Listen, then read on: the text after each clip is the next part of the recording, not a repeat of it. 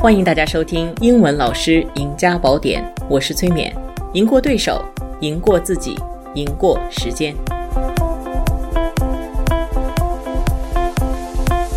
好，如果你现在是一名女老师，且已经有两年的工作经验。你下面的选择其实还是很多的哈。有人喜欢深挖学术，第一年的那些问题一直在困扰着自己，所以读了很多书，听了很多讲座，于是就想继续走下去，学以致用。有人喜欢研究商业运行的模式，第一年参加了很多讲座，可能也打了很多回访电话，然后觉得赚钱是一件让自己感到深深愉悦的事情，那就继续走下去，研究市场，研究社交媒体营销战略，研究消费者的心理，然后再学以致用。还有一些人呢，就要自己搓一摊儿，觉得说我给别人打工 versus 我给自己打工，反正都是很累的。我为什么不把钱都拿给自己赚呢？啊，这个时候又要钻研学术，也要钻研商业，并且可能还开始建立自己的一些个人的平台啊，跟学生的关系更加紧密啊。有人就觉得女人一生的目的只是一张饭票，就是要嫁人啊，所以有的时候从第二年开始呢，就开始带一些成年人群体，就是希望能够通过学生这个渠道来认识更多的适龄。的青年哈，无论你选择以上哪一条，都请把以下话说三遍。每一条路上的人都自行享受着美好的生活，怀揣着不同的担忧啊！我再说一遍，他们都自行享受美好生活，怀揣着不同的担忧！做学术的人可能觉得当总监的同事赚钱多啊，感到羡慕；做管理的人会羡慕学术的。同事生活简单，感到羡慕啊！自己搓一摊儿的人，可能希望觉得，哎，有人能够帮他们打点工商局、消防局、税务局的琐事，感到羡慕哈。结了婚当妈的人，可能会羡慕未婚小姑娘的自由哈。其实说实在的，除了嫁人以外，无论哪条路都走到极致会很开心。主要是因为我也不知道嫁人走到极致是怎样的一种状态，难道叫嫁很多人吗？哈，那我们就一条一条来说。学术。如果你本科之后就进入了培训机构工作，我可以非常负责任的说，你依然是学术小白。本科的知识其实远远不能解释很多教学当中遇到的基本问题，例如说学生的 motivation，他的学习动力是如何激励的？语法的学习和人类大脑的语言控制有什么相关性？为什么英文会有动词和主语倒装的情况啊？什么是 CALL？什么是 TBLT？什么是 PBL？任何一个话题都是一篇博士论文，所以很多人会在工作几年之后去念一个硕士。此时念硕士其实有很多好处，因为你已经有了工作经验，比本科的小白要更知道自己要什么。然后等你硕士出来，就完全升职。俗话说得好，叫“男人爱读书，女人爱上学”。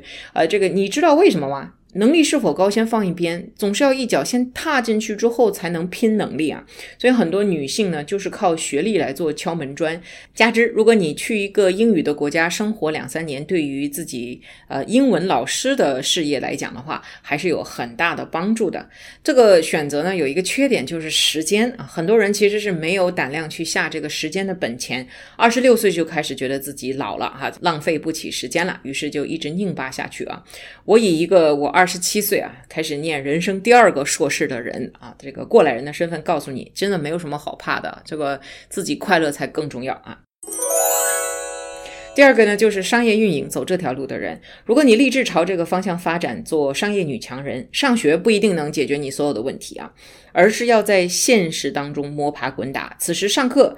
不应当是你的营生手段，也不要再想着靠小时计件工资来工作。这个时候要有 big picture 哈，想一想。开这些班，我要赚多少钱？我今年的年终奖就是多少？跟老板谈这个是 percentage 和年薪，并非你的单小时课时费。然后像我要怎么去设计这个合适的课程产品？家长或者学生脑子里面是怎么看我的这个产品的？我要多亲近学生，多了解他们的想法和行为习惯。我要多跟老师聊天，从他们那里获得一手的课堂教学新知。你要有心理准备啊。在做管理的前几年，你的薪水会骤然减少，这都是转型的代价。之后随着经验增加，薪水会慢慢回升，而且速度会很快。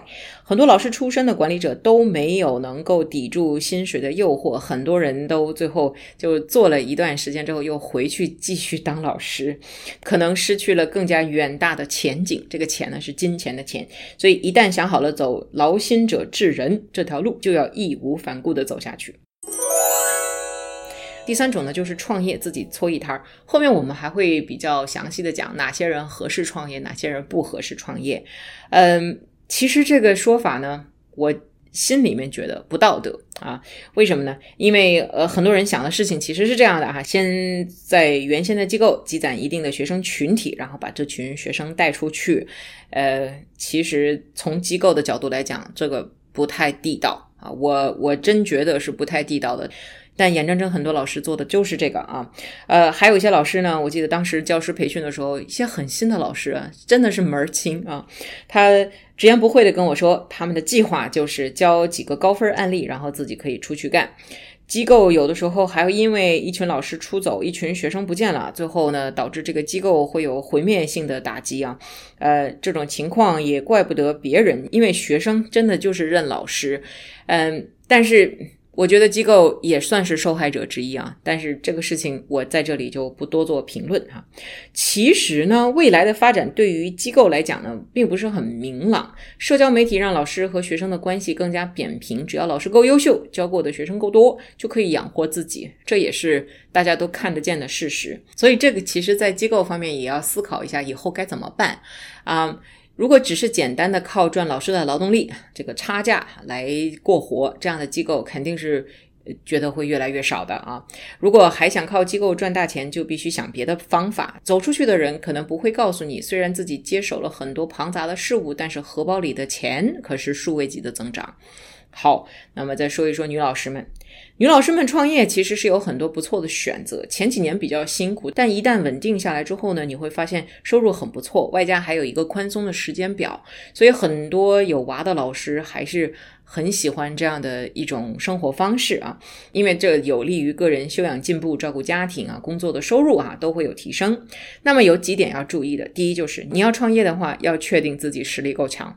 很多人创业之后非常痛苦，原因其实很简单，就是自己实力还不够啊，你拼不过别人，就这么简单。第二是要有支持你的配偶。如果你现在还是单身的话，记得选择一个乐意支持你的男人或者女人啊。这个配偶要负担一些所谓传统意义上女人的工作，例如说照顾家务哈，照顾孩子，并且这位配偶要真心承认自己老婆赚的比自己多，是一件引以为荣的事情，不会来打压你哈。第三，要顶住压力，生活不可能一帆风顺的。女人更容易无法成功的原因，就是女人有退路啊。这个波伏娃奶奶讲过的哈，这个女人有退路，所以女人一直不。容容易，这个一往直前，能够最后成功啊！呃，这种坚定不是人人具备的，但一旦决定，就要风雨兼程。第四条就是退路，找饭票哈。这个结婚貌似是女人性成熟之后所有人生阶段的一个 exit。这句话呢，讲的有点绕嘴哈，其实就是说你在任何一个人生阶段遇到困难的时候，都有可能会想说找个男人嫁了吧啊。男人为什么能够勇往直前？因为没退路啊！当然，我说现在也不一样了，男人也有退路哈，一样可以嫁，一样可以娶一个创业的好老婆。大家不要想不开啊！这个女老师在婚恋市场上其实是好商品啊，工作体面，有知识，也会教学，这都是居家育儿必备良品啊！很多多金的直男都希望能够找到这样的太太。以上是赤裸裸的分析，大家不喜欢就当我没说啊！最近第二性看的有点多，这个波伏娃奶奶职业病犯了。好。那讲了结婚之后，就要讲婚后的生活。这个婚后的生活有很多需要协调。女人要有自己一定的收入，但到底要多少钱呢？请假设这样的一个 scenario，就是男人忽然落跑，你存款要够自己现有生活水平生活一年哈。女人最好还是有自己的工作，这会让你精神健康，觉得自己的存在有社会意义啊。我见过很多优秀的老师结婚之后呢，这个这是真人哈。他一天发二十条朋友圈，也就是说，除了睡觉以外，他平均四十八分钟就要发一个九宫图。我也见过正在创业的老师，一个月都没有发一条信息啊，因为世界上有一种充实叫做忙得没空看微信。另外还有像。家务一定要两个人承担，婚前最好就说明白。养孩子也是两个人的事儿，不能只有女人在做啊。另外还要跟婆婆以及自己的妈搞好关系，团结一切可以团结的力量。还有呢，就是大家要注意的是，如果你怀孕了，机构是不可以给你减薪，不能够单方辞退你，从怀孕到生产以及产后的修复阶段都不可以。大家要懂得保护自己的权利啊！最后也要说一下，结婚和孩子并不是女人生命的终结，绝对不是，是吧？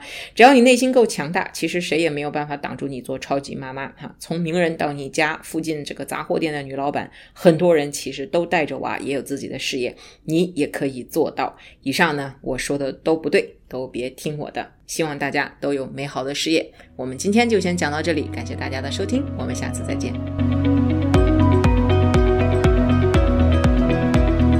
感谢大家今天的收听，也欢迎大家把《赢家宝典》分享给你身边的老师、同学和你的朋友。我是崔勉，赢过对手，赢过自己，赢过时间。